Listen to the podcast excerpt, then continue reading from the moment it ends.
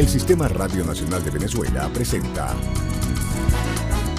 Resumen de la Lo Presidente.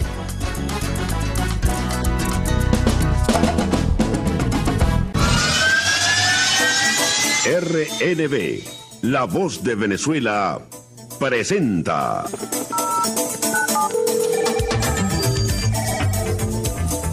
Aló, presidente. El programa del presidente Hugo Chávez Frías, en vivo, el que usted estaba esperando. Aló, presidente. En los estudios de Radio Nacional de Venezuela, atendiendo sus llamadas, respondiendo sus preguntas. Aló, presidente. Moderado por el periodista Freddy Balsán, director de la Oficina Central de Información con señal libre para todas las emisoras del país que deseen unirse a este programa sin precedentes en la historia de la radiodifusión venezolana. Comenzamos hoy domingo 23 de mayo de 1999 un programa especial sin precedentes en la historia de la radiodifusión venezolana. Por primera vez en Venezuela, un presidente de la República conduce su propio programa de opinión y participación popular con el único interés de escuchar el clamor del pueblo. A partir de este momento y por espacio de una hora se establecerá el gran diálogo entre el jefe de Estado y ustedes que nos escuchan ahora en toda la República. Venezuela conversa directamente con el primer mandatario de la República, Hugo Rafael Chávez Frías. Bienvenido a Radio Nacional de Venezuela y a todas las emisoras del país que en estos momentos se unen a esta señal, presidente Chávez. Buenos días. Buenos días, Freddy. Buenos días, Teresita. Buenos días a todo el equipo de Radio Nacional de Venezuela. Buenos días a todo el equipo que hemos estado conformando para llevar la voz, para llevar la verdad, para llevar nuestras angustias, nuestras impresiones a todos ustedes, queridos compatriotas, y buenos días a todos ustedes, hombres, mujeres y niños de la patria de Bolívar, esta patria que renace, esta patria que se encuentra en pleno proceso de resurrección. Sí, lo decía Freddy Balsán, el licenciado Freddy Balsán, amigo, director de la Oficina Central de Información, hemos decidido estar aquí todos los domingos de 9 a 10 de la mañana en vivo. Claro que habrá algunos domingos, como el próximo, que será imposible hacerlo por cuanto estaré fuera del país. Pero regularmente estaremos aquí conversando con ustedes, oyéndolos a ustedes, tomando nota de sus críticas, sus aportes, sus ideas. El fondo de esto, la explicación de esto, es la necesidad imperiosa de que el presidente de Venezuela, como uno más de los ciudadanos de Venezuela, esté en contacto con la mayor parte de los venezolanos. Yo, Freddy, Teresita y todo el equipo, debo agradecer el esfuerzo de ustedes, reconocerlo y pedirles mucho más. Mucho más, porque apenas está comenzando esta batalla por la verdad, esta batalla por Venezuela. Agradezco también a las emisoras que se han encadenado a esta transmisión, a este Aló Presidente, el primero de la historia de, de la radiodifusión venezolana. Yo debo decirte además, Freddy, que soy locutor, tengo mi título y bueno, eso ayuda un poco, ¿no? Somos colegas de, de alguna manera. Saludamos entonces y agradecemos a los compatriotas, al circuito radial, a sus periodistas, locutores que están hasta ahora trabajando activamente para llevar esta voz y las voces de Venezuela por todo el territorio bolivariano de esta patria nuestra. Igual YBKE Mundial, todas estas emisoras. Agradecimiento, reconocimiento, YBKE, este gran circuito nacional. Así que bueno, vamos a, estamos aquí para oírlos a ustedes en este domingo 23 de mayo. Solamente quizá dos comentarios para todos. Hoy se cumplen 100 años de la Revolución Restauradora. Terminaba el siglo pasado, 1899. Cipriano Castro y Juan Vicente Gómez como segundo jefe condujeron esta revolución triunfante que, o con la cual Venezuela entró en el siglo XX, este siglo que está terminando. Los siglos son apenas una etapa de la historia. Este siglo que está terminando, Venezuela pudiéramos decir que lo ha perdido. Es decir, en 100 años Venezuela se ha venido hundiendo en un desastre. Sin embargo, pues habrá que analizar la historia de este siglo que está terminando. Especialmente el último medio siglo, este, de 1950 para acá aproximadamente. Es, el, es la etapa más negra de la historia republicana de Venezuela. Los andinos al poder, decía Domingo Alberto Rangel. Sí, fue la oleada de los andinos, pero también de los llaneros. Mi abuelo, May Santa, se incorporó a lo largo de la marcha de la invasión de los 60 a la revolución de Castro. Sin duda alguna se podrá decir cualquier cosa de Cipriano Castro, pero es necesario reconocer que fue un gobierno al menos nacionalista, que comenzó a rearticular, a reunificar a Venezuela Venezuela estaba partida en pedazos después de la independencia, después de la federación y de las interminables guerras civiles de fin de siglo. ¿Tú recuerdas, Freddy? Así es, presidente. Hay que revisar la historia, muchachos que me están oyendo, jóvenes, vean la historia. Hay que revisar de dónde venimos, por qué estamos como estamos. Necesario, imperioso es que nosotros sepamos a fondo de dónde venimos y por qué estamos aquí. A finales del siglo pasado Venezuela se partió en pedazos, guerras civiles, partidas por todos lados, Venezuela se disolvía. Bueno, fue necesario, la historia produce sus fenómenos. Llegó Castro, detrás de él Gómez, independientemente de la forma de gobierno que instalaron, sin embargo, hay que reconocer que el gobierno de Cipriano Castro, en primer lugar, rearticuló a Venezuela logró la unidad de Venezuela, claro que muy difícil, de manera muy cruenta. Fue una revolución de mucha violencia por todo el país, pero ya el país estaba encendido en violencias, el país estaba desarticulado. Y luego, además de eso, hay que recordar que Cipriano Castro fue y levantó las banderas nacionalistas defendió ante el mundo lo que es Venezuela, con mucho fervor patriótico, eso hay que reconocerlo. Hay que ser justos con los hombres, con las mujeres de la historia.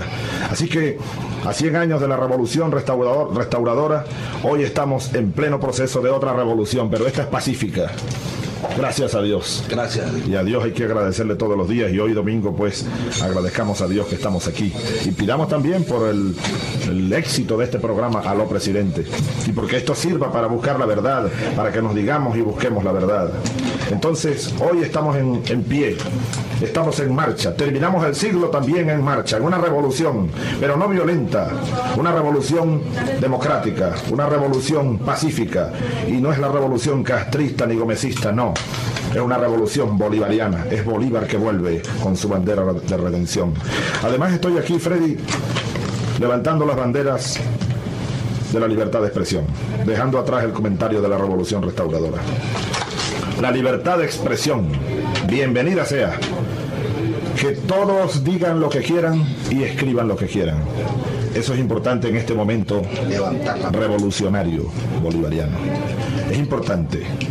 Incluso aquí en Venezuela a veces hasta se abusa, se denigra, se miente, se lanzan campañas de difamación por algunos medios de comunicación, pero yo he sido en parte víctima también, muchos de nosotros, yo uno más apenas.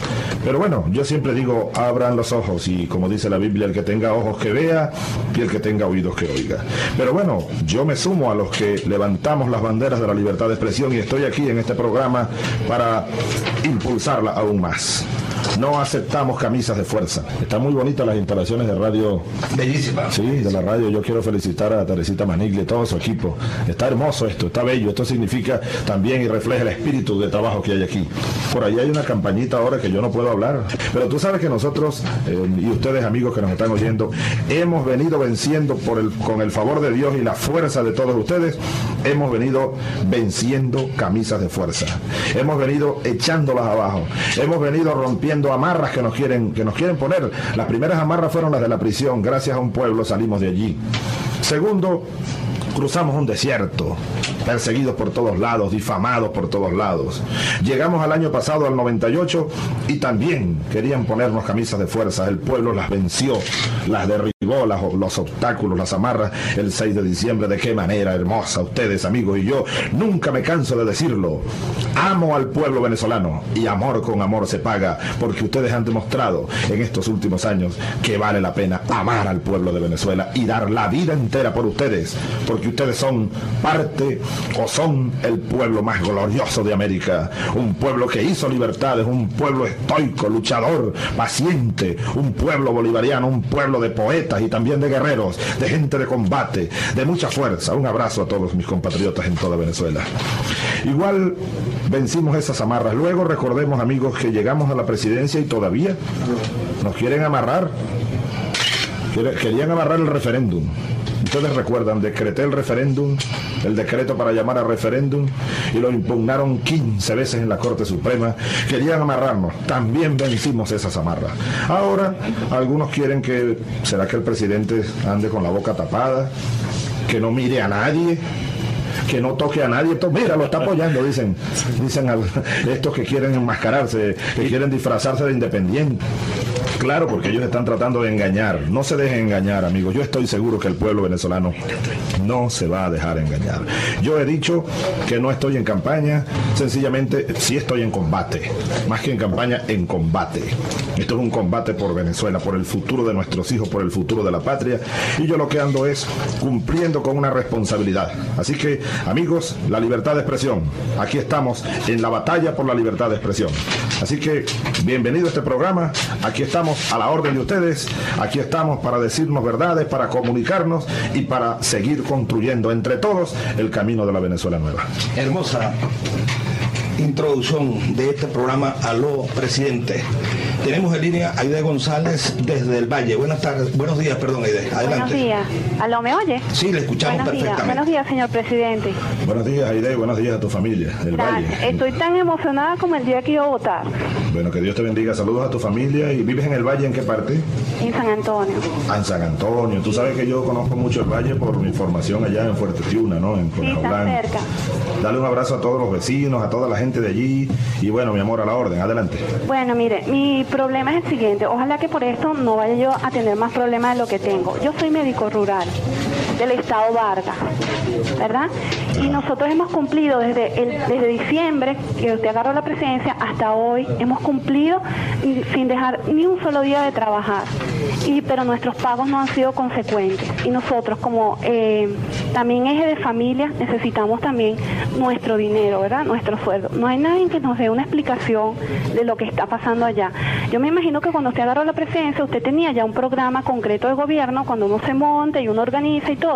Uno no puede hacer algo cuando uno no lleva algo, es diseñado.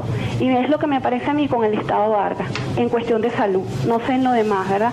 Entonces, me gustaría que de repente usted pusiera a alguien que de verdad se encargara de decir qué pasa con nosotros, porque nosotros estamos cumpliendo, nosotros somos los que hemos, nos hemos encargado de los operativos Bolívar 2000, Semana Santa, carnavales, todo, señor presidente, no hemos dejado de hacer ¿Oyó?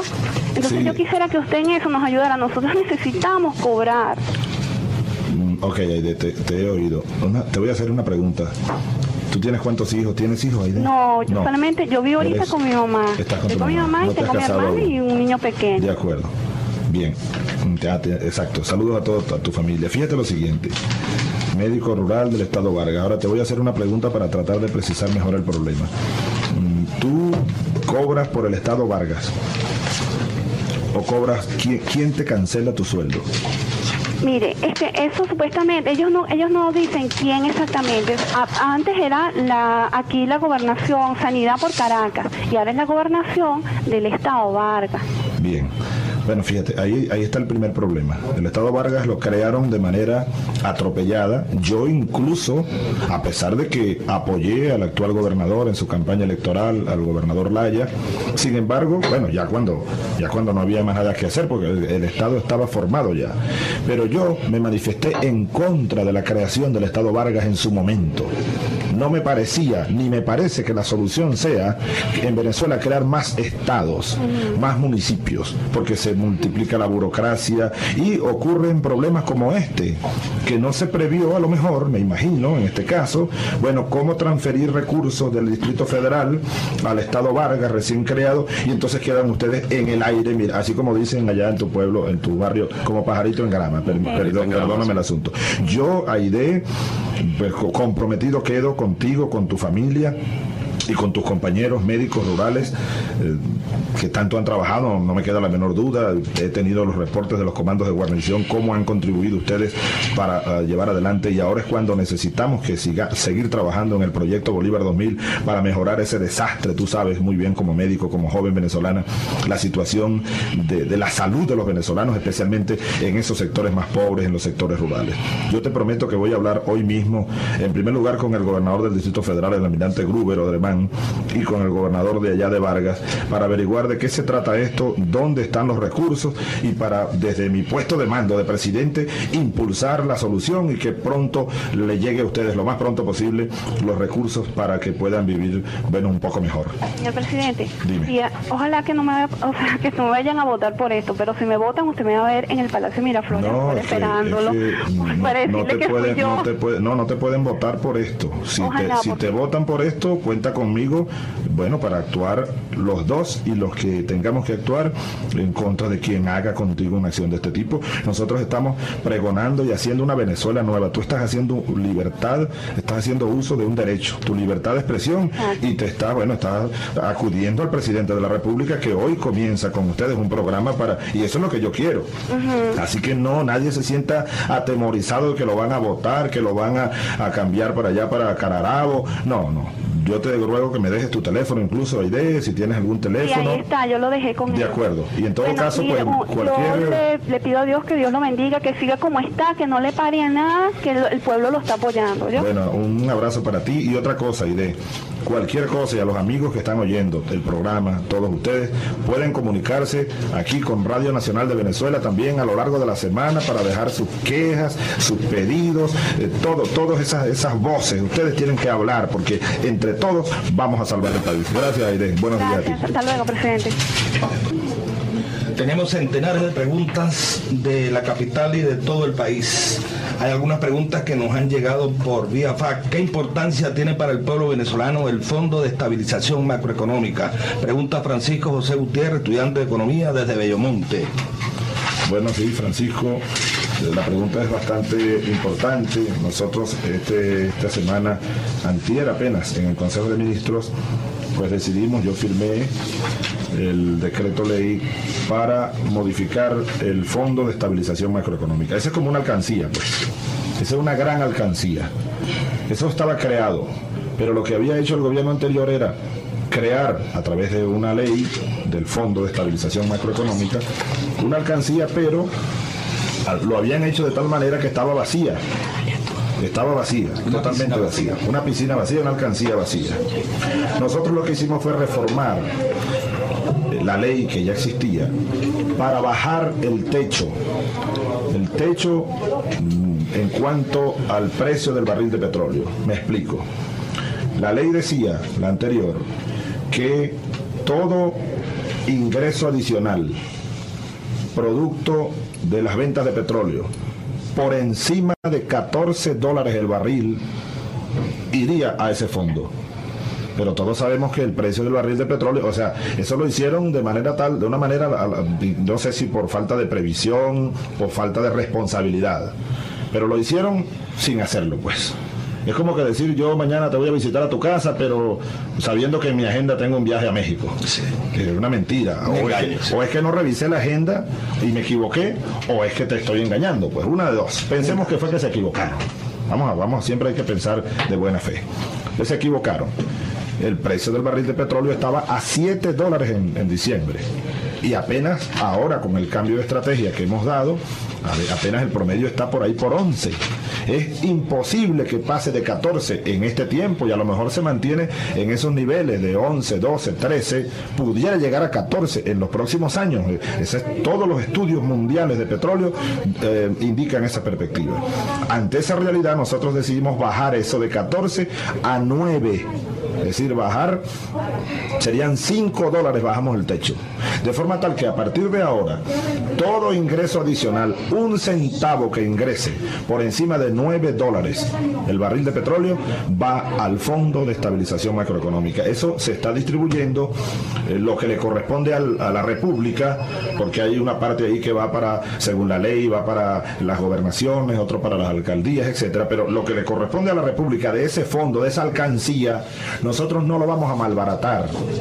Lo importante de esto es que estamos mm, adelantando una política responsable del manejo y la administración de los recursos. No vamos a caer en la trampa esa de estar gastando en burocracia, gastando en fiestas, derrochando dinero en viajes, como ha pasado en años anteriores. No, esa es una alcancía que va a ser distribuida de la siguiente manera y en esto yo voy a estar atento y pendiente para que se administre porque yo soy el responsable de esa administración. 25%, el porcentaje más bajo, lo vamos a dedicar a un fondo de rescate de la deuda, pero ese es un porcentaje, es decir, un cuarto de la alcancía. 25, o sea, un medio de cada bolívar, pues. O 25 bolívares de cada 100. Al mismo tiempo vamos a dedicar 35%, es decir, 35 bolívares de cada 100 a algo, vamos a dirigir ese, ese caudal de recursos a algo que está sumamente debilitado como es la inversión productiva, es decir, la microempresa, la pequeña empresa, eso que genera empleo para ustedes, que hay tanto desempleo en Venezuela producto de estos modelos neoliberales. Y en tercer lugar, he dicho, vayan sumando ahí, fíjense, a mí me gusta mucho sacar cuenta para no equivocarme, 25% a la deuda, rescate de la deuda, que es bastante alta, ustedes saben, pero la estamos manejando. 35% a la inversión productiva para generar, para dar créditos. Ayer estuvimos en Puerto Nutria y dimos una serie de créditos de pequeños productores, cooperativas de pescadores agrícolas. Luego nos quedaría 40% para un fondo único social. Oigan bien, 40% de eso, es decir, 40 bolívares de cada 100 bolívares, para un fondo único social exclusivamente dirigido a cancelar la deuda, pero la deuda social que tiene el Estado con ustedes, queridos compatriotas, es decir, dirigido ese fondo hacia la educación. No puede haber niños fuera de la escuela, hay que hacer escuelas, hay que mejorar escuelas, hay que contratar maestros y hacia la salud especialmente, que está masacrada en todo el país. Esa es la importancia que tiene ahorro para evitar la inflación y además es una alcancía para ser distribuida con buen criterio de administración y para mejorar las condiciones de vida del pueblo venezolano. También tenemos en línea, eh, presidente Abetti de Colmenares, desde el barrio Independencia, desde Maracay, Estado de Aragua. Adelante, señora Betty. Gracias. ¿Aló? ¿Aló? Aló, buenos días, Betty. Buenos días. Buenos días, señora Ay, Betty. me cayó usted como caído del cielo, presidente. ¿Por qué sería? De- Un abrazo, Betty. Felicitaciones por su mandato. Gracias. Y siga adelante. Gracias. Seguimos adelante con el favor de Dios. Tengo de casi desde que usted recibió tratando de comunicarme con usted. He ido al palacio, pero ha sido imposible pasar. Bueno, El dime. caso que le voy a plantear es Tú el estás en. Maracay, ¿no? Es, en, es a nombre de mi esposo, Rómulo Colmenares.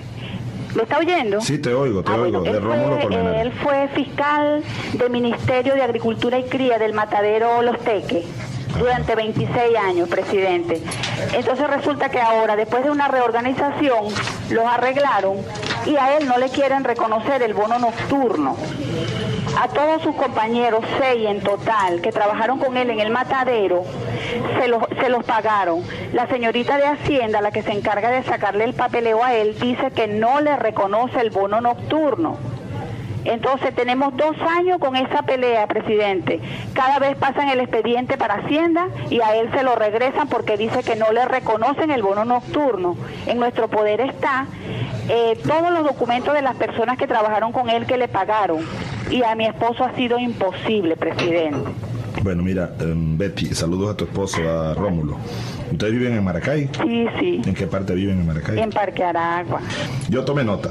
Yo voy a averiguar inmediatamente Ajá. en el Ministerio de Agricultura y Cría, me dijiste Ajá. tú, ¿no? Sí, ese es en el matadero. Central, Teque. ajá, bueno, yo voy a yo voy a indagar esto y a bueno a trabajar para que estos seis, eh, además de tu esposo, estas seis personas, pues que trabajaron ahí cuántos años, 26 años. imagínate tú. Pero, presidente, a los demás, todos ya se lo pagaron. Entonces, no te preocupes, yo voy a conversar con las personas, voy a mandar a indagar primero que nada Ajá. para que esto eh, se arregle lo más pronto posible. De todos modos, estamos en contacto. Ahora, a todos, a todos ustedes, amigos, esto que ustedes me, me informan es muy importante, porque ustedes saben que nosotros apenas estamos llegando al gobierno. No tenemos sino 110 días de gobierno. Y aquí tenemos 40 años de desmoronamiento institucional, de inmoralidades públicas, los recursos se van. Ustedes saben lo que es el caso este de los viejitos, por ejemplo. Sí. Mis amigos los viejitos que ahora no hay para pagarles una pensión decorosa. Y sabes que ellos estuvieron cancelando durante treinta y pico de años un pequeñito aparte de su sueldo para ahorrar para después vivir tranquilo. Eso se lo robaron y resulta que no hay ningún preso por esto, chicos. Esa es la gran injusticia. Por eso es que los venezolanos tenemos que ir a la Asamblea Constituyente el 25 de julio para decirle no al continuismo, no a esos encapuchados que ahora quieren enmascararse de independientes. Ahora los adecos no quieren decir que son adecos, chicos. Los copellanos no quieren decir que son copellanos y entonces también quieren que uno este, tampoco diga que somos bolivarianos, están equivocados. Ellos tienen el derecho a enmascararse, nosotros no. Nosotros les quitaremos las máscaras y la constituyente del 25 de julio será una constituyente donde ustedes, queridos amigos, tienen que ir a votar todos y a votar por los mejores hombres, por las mejores mujeres, por los patriotas. ¿Para qué? Bueno, para ir poco a poco desenterrando la corrupción, arrancando de raíz los vicios que hay en todas las instituciones del Estado y en toda la sociedad. Bueno, Betty, me despido de ti, un abrazo y vamos a solucionar esto lo más pronto posible, seguro que sí. En Radio Nacional de Venezuela saludamos a YBKE Mundial y las emisoras unidas a la transmisión en toda la República. Tenemos en línea a la señora Aura Mendoza desde el Valle.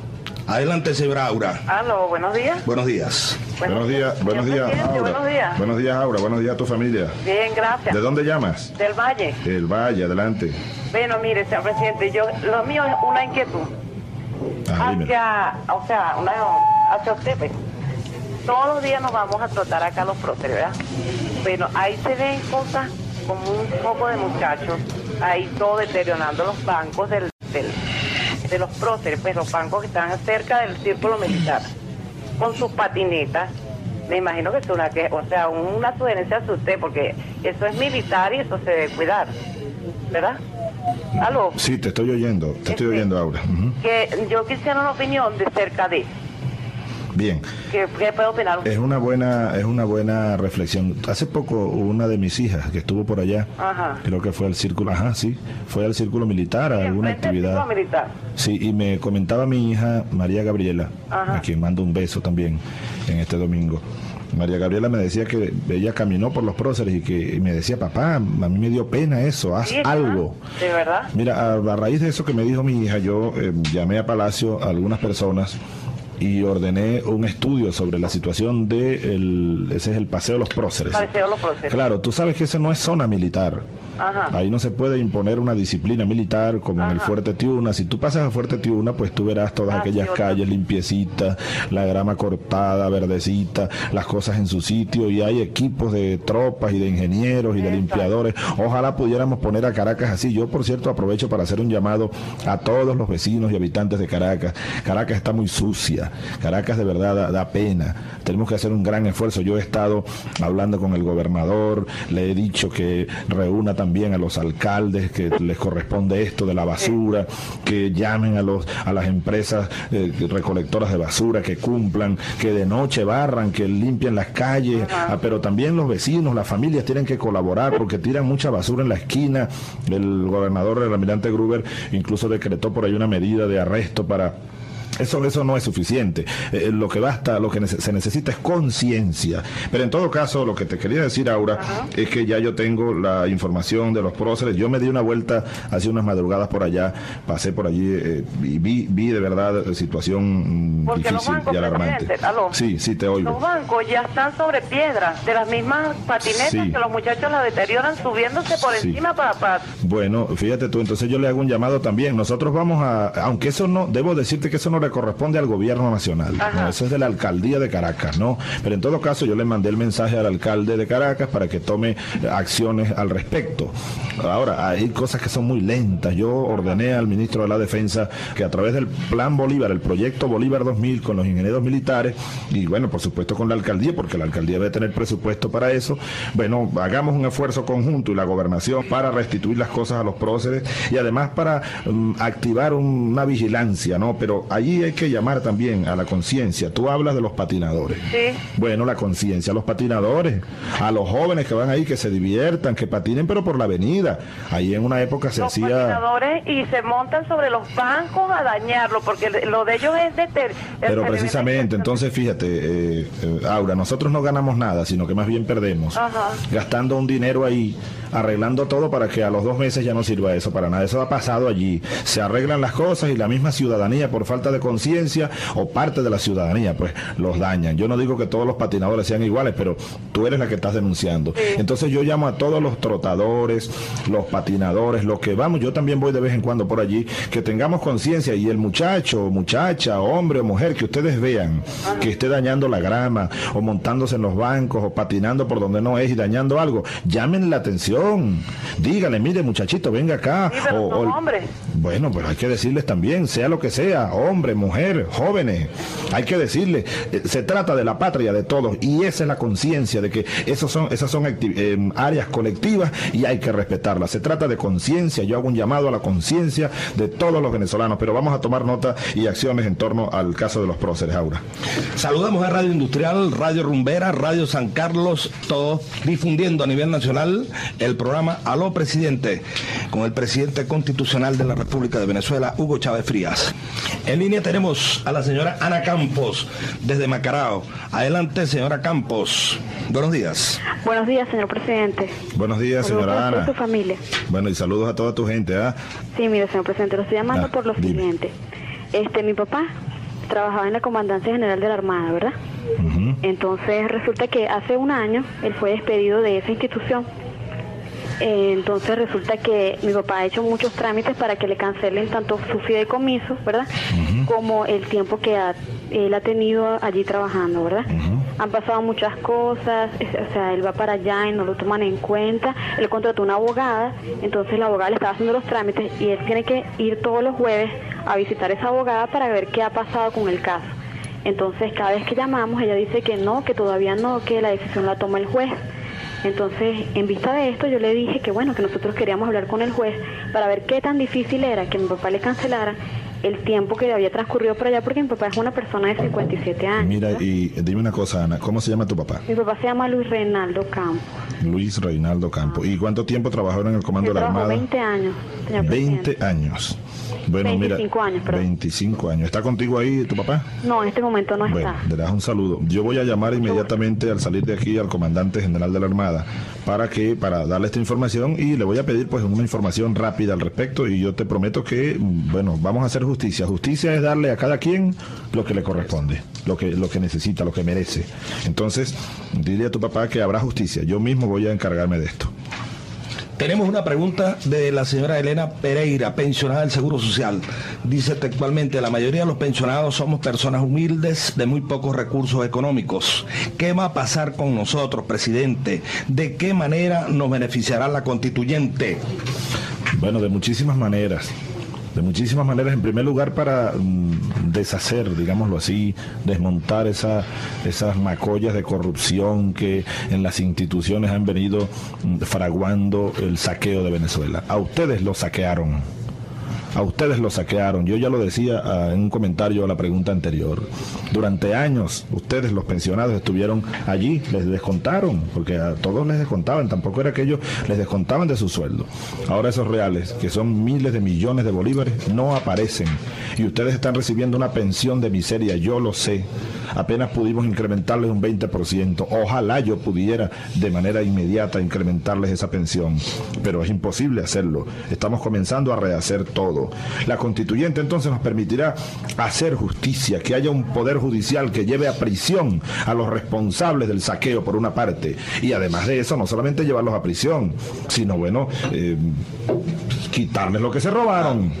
Porque aquí no se trata de que la gente vaya a prisión, no, es que le devuelvan al patrimonio público todo lo que se han robado. Por eso es que no quieren la constituyente o quieren meterlos enmascarados y quieren que yo no hable, porque quieren seguir robando y amparados por un poder judicial que también está, la mayor parte de él, en, bueno, en connivencia con la corrupción.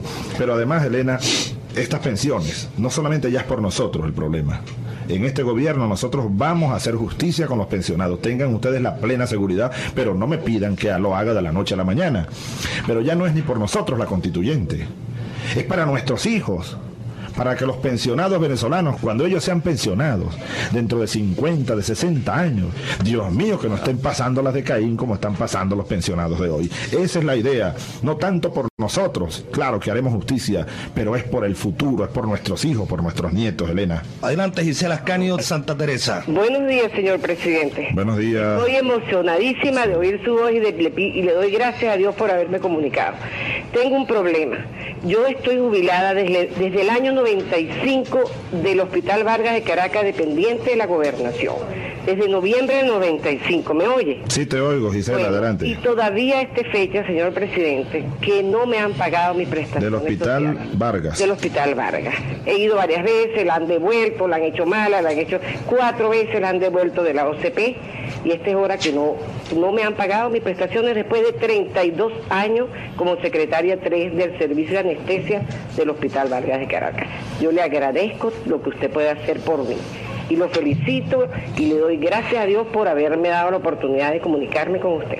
Bueno, eh, Gisela, te tomé nota y te prometo que hoy mismo, yo no dejo pasar ni un día, yo hoy mismo doy las instrucciones para que esto se aligere y así como el caso tuyo, pues a todos los que se han ido después de tantos años, que merecen, deberían, mira, en los países donde funciona la seguridad social como debe ser, bueno, el mismo día que la persona se va, le dan sus prestaciones, le dan lo que le corresponde, porque es un derecho. Aquí no. Nosotros estamos desmontando ese mecanismo de corrupción, de burocracia, de entrabamiento, pero no será fácil. Y son millones, yo ando por eso con una angustia muy grande, porque no me alcanza el tiempo y estas manos no me alcanza para atender a todos. Tenemos que crear una armazón institucional democrática. Democracia es oír al pueblo y darle la mano al pueblo. Eso es lo que tenemos que hacer, pero con la ayuda de ustedes. Tenemos en línea a William Rodríguez desde Guatire, Estado Miranda. Adelante, William. Ah, buenos días, señor presidente. William, buenos días, hermano. Caramba, es el placer más grande de mi vida. Bueno, vale, igual un abrazo para ti, William. ¿Llamas de Guatire? Sí, yo Sí. quiero hacerle dos planteamientos rapiditos. Adelante, William. Eh, para ahorrarle plata a la nación, eliminar los traslados de los presos desde las cárceles hasta los juzgados. Primero que es, es lo peor que se puede ver. Entonces, donde hay un tribunal, tú no puedes caminar, no puedes pasar. Entonces hay que gastar en autobús, este capucha para los que van tapando los ladrones que son de alto peligro. Entonces es mejor llevar al juez al penal y que lo juzgue allá. Me parece lo más, lo más económico para el país. Ahora, me- yo tomé nota, me parece una buena idea, voy a conversarlo con el equipo de expertos en lo que tiene que ver con este problema de, de las cárceles, los tribunales, y eso forma parte de una idea, William, constituyente. Y Freddy, Así es. de esa reforma o de esa transformación del sistema judicial venezolano, todo lo que es la relación de las cárceles con los tribunales, es, es allí otro, otro infierno. Yo estuve en Yare y salí llorando de ahí. Volví a Yare, no llorando por los recuerdos del tiempo que pasé allí nada más, porque uno le cogió cariño, sí, uno le coge cariño a los sitios, no dos años y medio allí aprendiendo, sembrando, pensando en Venezuela, sino por el infierno de la gente que ahí vive. Nosotros tenemos que hacer justicia con los presos, tenemos que hacer justicia en las cárceles, porque esos son seres humanos en primer lugar y tienen derecho igualito que todos a vivir, sean y hayan cometido eh, los errores o el crimen que hayan cometido. Entonces hay que hacer eh, un sistema mucho más flexible, que se atienda a los presos, que los tribunales vayan a ellos, que ellos vayan a los tribunales, que el proceso siga pues su, su causa eh, con rapidez para todos, sin, sin distingo de ningún tipo. Gracias William por tu idea y la vamos a procesar. Estamos llegando al final casi Ya, ya. tan rápido, Freddy. Ay, 9 y 55. 9 y 55 minutos en Radio Nacional de Venezuela. Mira, hay, carreras a caballo hoy. ¿Tú tienes alguna línea? La línea mía es constituyente. Argenis Salazar desde Charallave, Estado Miranda. Adelante, Argenis. Aló, buenos días, ciudadano presidente. Mi respeto hacia usted. Este, le habla días, Argenis Argenis. Presidente de la Asociación Civil, Organización para el Desarrollo de la Comunidad de Javillito, ¿verdad? Este, esto queda aquí en el municipio Cristóbal Roja y le llamo porque en realidad, oye, tengo la necesidad de hacer saber esto a nivel nacional y quién más que usted como para resolvernos este problema. Aquí en la comunidad tenemos un problema súper grande y en realidad llegan personas con empresas a ejecutar los trabajos que la comunidad mismo pudiera hacerlo. Ahora bien, nosotros planteamos lo siguiente, ¿por qué no ejecutarse las obras en las comunidades que se pueden hacer, que vienen ingenieros y hacen planteamientos y dicen que las obras salen en 500 millones cuando uno sabe que uno la ejecuta y puede salir más económica. Entonces, el planteamiento mío para ser concreto, presidente, es el siguiente. Quisiera que por favor usted tomara en cuenta de que nosotros en las comunidades nos podemos organizar y ejecutar las obras. Aquí en Navillito no tenemos escuela, no tenemos salida de aguas negras, las están colapsando, están colapsando los pozos sépticos. Tenemos 18 años de fundados aquí en nuestra comunidad y no tenemos absolutamente nada. Se dieron 50 millones de bolívares por el Ministerio de Relaciones Interiores para ejecutar una obra en la comunidad de Aguas Negras, entonces nosotros pedimos, pedimos ejecutarla por autogestión para rendir más la obra. Pues bien, no se pudo porque eso se lo dieron una empresa. Ahora, yo pienso que la empresa siempre ejecuta las obras llevándose un 30%. Pues bien, pudiéramos hacerlo nosotros, rendir más. Quisiera que usted nos ayudara en eso. Ahí tiene mi teléfono para que cualquier cosa estamos a la orden. Muchas gracias. Argeni, te felicito. Eh, se ve que eres un hombre joven, dinámico. Eh, e intuyo desde aquí a un líder social. Y yo invito a todos a seguir el ejemplo de Argenis Salazar. Bien, Argenis, eso sí, eh, es importante que los líderes sociales, usted, tú eres un líder social, darle un saludo a toda la comunidad de Javillito, a toda la gente de Charallave, los valles del Tuy, donde hay tantos problemas acumulados de tantos años. Esos liderazgos sociales, los nuevos líderes sociales, tenemos que ser líderes sociales comprometidos con ese pueblo tuyo, Argenis pero no con partidos políticos, ni con cúpulas, ni tratar de utilizar ese liderazgo en función de intereses personales. Yo estoy seguro que tú eres uno de los líderes sociales con los que contamos para la Venezuela nueva. Así que te felicito y cuenta conmigo, cuenta conmigo que yo estoy inscrito en esa corriente de un liderazgo auténtico, un liderazgo que se enraiza en un compromiso indeclinable con los intereses del colectivo. Es algo de Cristo, es algo de Bolívar también. Ahora fíjate, Argenis, el caso tuyo, tomamos nota también. Yo voy a hacer una reflexión a todo el país en torno a lo que Argenis Salazar ha dicho. No tienen escuela, las cloacas no sirven, el hospital seguro que está también destrozado, si es que tienen. Las calles no sirven. El país está destruido. Cuando uno dice que el país lo destrozaron, no es mentira. Lo destrozaron. Los puentes se caen solos. Ayer fuimos a Puerto Nutria, hay un hermoso puente allá en el Apure. Y me decían la gente, se está cayendo el puente, se mueve, chico. Hay que ver el peligro que, eso implica. Mandé inmediatamente ordené al ministro Reyes Reyes, tiene un equipo muy bueno allí. Deben estar revisando algunos puentes allá en el llano. Bueno, Argenis. Y a todos los argenis que hay en Venezuela, todos los líderes sociales de sus comunidades el plan o proyecto Bolívar 2000. Yo tengo mucha fe en ese, en ese proyecto. Me juego la carta con ese proyecto. Me juego la partida. Me juego a Rosalinda. ¿Por qué? Porque en ese proyecto están incorporados en cuerpo y alma la mayor parte de los militares de Venezuela. 90%, hay que dejar un 10% en los cuarteles también. No podemos dejar los cuarteles solos, hay que cuidar las cosas ahí. Yo ayer estuve con mis hermanos de armas, yo soy un soldado, ustedes lo saben. Ayer fundamos, creamos la Brigada Especial para Seguridad y Desarrollo y le pusimos el nombre glorioso, eterno del general del pueblo soberano, Ezequiel Zamora. Entonces ayer activamos una brigada. Los que conocen el mapa de Barinas, piénsenlo mentalmente y, y vean la importancia de esto. Una brigada que está desplegada desde Puerto Nutrias, límites con el Apure, en la ribera norte del río Apure, hasta Huacas de Rivera, un pueblito que está en el río Uribante, en el estado de Barinas, pero que es límite también con Apure, pero con el Alto Apure. De este a oeste, esa brigada con batallones de asuntos civiles, es decir, veterinarios, agricultores, ingenieros, maestros de obra, pescadores, es una brigada para el desarrollo son las Fuerzas Armadas en función del desarrollo de un pueblo. Esa apenas es la primera semilla de una nueva Fuerza Armada venezolana. Y ahí están comprometidos en alma y en cuerpo mis hermanos de armas. Yo pasé con ellos 25 años de mi vida. No los voy a conocer, les conozco el alma. Lo conozco uno por uno, así como conozco a este comandante que tengo al lado, que es uno de mis decanes, a quien conocí de subteniente, de teniente. Y a todos mis, mis hermanos y mis alumnos y mis maestros también. Ese proyecto Bolívar 2000. Bueno, las Fuerzas Armadas lo, motorizan, pero junto a las comunidades. No es un proyecto militar ni militarista, no. Es un proyecto popular.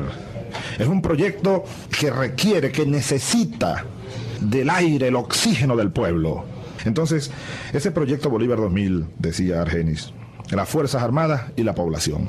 Fíjate tú, en, el estado Miranda, el comandante del Teatro de Operaciones Sociales del Distrito Federal y Miranda. Por eso es importante, tenemos que el Plan Bolívar 2000 y el dispositivo de batalla de ese plan, porque es la batalla social, es la guerra social, el enemigo es el hambre, el enemigo es la corrupción, es la falta de atención a la gente, ese es el enemigo. Tenemos que derrotar eso. Ustedes deben tener aquí, Freddy, en la radio, en la televisión del Estado y, hacerlo público por la prensa regional, en pequeños avisos, pedir la colaboración de los que pueden ayudarnos a pagar eso para no gastar tanto dinero en eso, no lo tenemos. Y yo no quiero gastar mucho en publicidad y en esas cosas. pero, pero con, nosotros podemos hacerlo, sí tenemos que hacerlo. Tenemos que informarle a todos los venezolanos dónde funcionan los comandos de teatros de operaciones sociales. No son teatros de operaciones de guerra, no de, represión. No, son abiertos a, a la sociedad. En los comandos militares, vayan ustedes al comando militar más cercano. Allí hay órdenes. Y si ustedes ven que no los atienden bien o que los atienden mal, díganmelo por aquí, por esta vía. Es el comandante del Teatro Operaciones Sociales número uno que abarca el Distrito Federal, el Estado Miranda y el Estado Vargas. Es un gran teatro de operaciones. Están construyendo viviendas, tenemos un proyecto para unos liceos y queremos que ustedes participen. Necesitamos las juntas de vecinos, asociaciones de vecinos. Por ejemplo, esta asociación que dirige Argenis Salazar debe integrarse al Plan Bolívar. Es una decisión, Argenis. Nosotros vamos a enviar recursos directos a las comunidades para que sean ustedes mismos organizados, pero vayan organizándose. Algunos están ya organizados como tú y tu gente. Cooperativas de construcción, muchos desempleados, bueno, organicen. Hay ingenieros que están desempleados, hay maestros de obra, obreros, organicen cooperativas bien serias, bien estructuradas y a través del Plan Bolívar 2000 yo les voy a hacer llegar los recursos para que ustedes hagan su escuela. Ahí no hay escuela, hay que hacer una escuela. Fíjate tú que ayer en Barinas inauguramos el comando de la Brigada Zamora. En 20 días 25 hombres, soldados, con un grupo de oficiales e ingenieros, y 40 empleados de ahí de Barinas, obreros, que estaban desempleados, construyeron una instalación y bien construida. En Guasdualito, cuatro oficiales ingenieros del regimiento de ingenieros, con 40 soldados y 40 obreros de la zona de allá de Apure, construyeron en cuatro meses un liceo, un señor liceo. Ayer vi las fotos, me las trajeron los militares mis hermanos. Y la otra vez pasé por aire y vi que estaban comenzando a echar las paredes arriba. En cuatro meses un liceo. Un liceo que en cualquier parte, bueno, lo hacen, a veces pasan años y años, o lo hacen como lo hicieron el de Cariaco. Y un liceo que fue hecho con un presupuesto tres veces menor que el presupuesto normal de cualquier, de cualquier liceo, porque si ahí vienen las comisiones, la corrupción, las empresas que se reparten las cosas. Vamos a hacer empresas populares. Organicen ustedes empresas de mantenimiento, de construcción, agrícolas, de pequeñas empresas, de pescadores, donde quiera que me oigan, organícense el pueblo organizado. Eso es algo fundamental, es la unión del pueblo para el trabajo, para la vida, para el rescate del país. Y eso sí, no podemos arreglar todo al mismo tiempo. A veces nos faltan los recursos, a veces la maquinaria está toda empeñada. Ayer me decían los ingenieros que hace falta maquinaria, vamos a reparar un grupo de máquinas que están dañadas hace muchos años, vamos a ver si compramos o fiamos algunas máquinas, pero tenemos que trabajar todos juntos. Vayan a los comandos de operaciones sociales, a los comandos de guarnición y lleven sus quejas, sus propuestas, que nosotros juntos, hay muchos gobernadores que están trabajando en esto también, hay algunos alcaldes también, bueno, con ellos estamos integrados, pero si no quieren integrarse, si los gobernadores no atienden, si no se integran, no nos importa para nada, porque mi responsabilidad no es con gobernadores, ni con particulares, ni con partidos políticos, sino mi compromiso. Yo llegué aquí empujado por esta corriente popular bolivariana para gobernar para los venezolanos y por los venezolanos y en eso empeño mi vida entera en adelante y que Dios nos acompañe. Este es un gran equipo, muchachos. Vamos a hacerlo. Yo sé que lo haremos. Yo soy parte de este equipo de comunicación, de trabajo.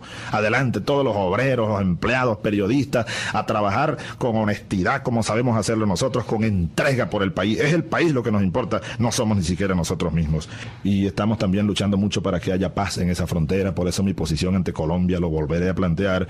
Nosotros necesitamos que haya paz en la frontera y se acaben los secuestros, la inseguridad. Así que, Dios mediante, nos veremos dentro de dos semanas Exactamente. ¿Qué fecha es? Yo quiero ver la agenda. Dentro de dos tengo. semanas. Aquí tengo yo mi agenda que es como una Estaremos segunda. de nuevo aquí en el programa Aló Presidente desde la- Radio Nacional de Venezuela con Mira. la participación de tantas emisoras. Eso será el Freddy el día domingo 6 de junio. Una cita. Estaremos aquí. Es la próxima cita para seguir analizando lo que pasa en Venezuela, oyéndolos a ustedes y juntos con nuestro amor, con nuestro corazón, abriendo el camino, construyendo la Venezuela del próximo siglo, la Venezuela nuestra. Vamos todos a la constituyente del 25 de julio, la constituyente de los patriotas, la constituyente del futuro. No a las máscaras, no al carnaval, no al engaño. Vamos a batallar por la verdad, triunfaremos por Venezuela.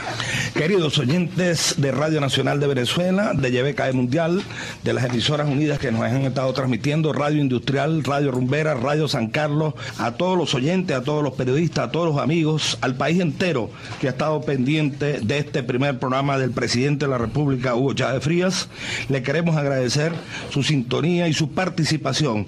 Nosotros queremos agradecerle a los medios de comunicación que se han presentado aquí en la Radio Nacional de Venezuela, así como también a todo el personal de Radio Nacional de Venezuela que ha trabajado para hacer posible esta transmisión. Muchas gracias para todos y hasta dentro de 15 días. RNB, La Voz de Venezuela, presentó. Aló, presidente. El programa del presidente Hugo Chávez Frías. En vivo, el que usted estaba esperando. Aló, presidente. En los estudios de Radio Nacional de Venezuela. Atendiendo sus llamadas, respondiendo sus preguntas. Aló, presidente. Moderado por el periodista Freddy Balsán, director de la Oficina Central de Información. Aló, presidente. Solo RNB, la voz de Venezuela, podía hacerlo.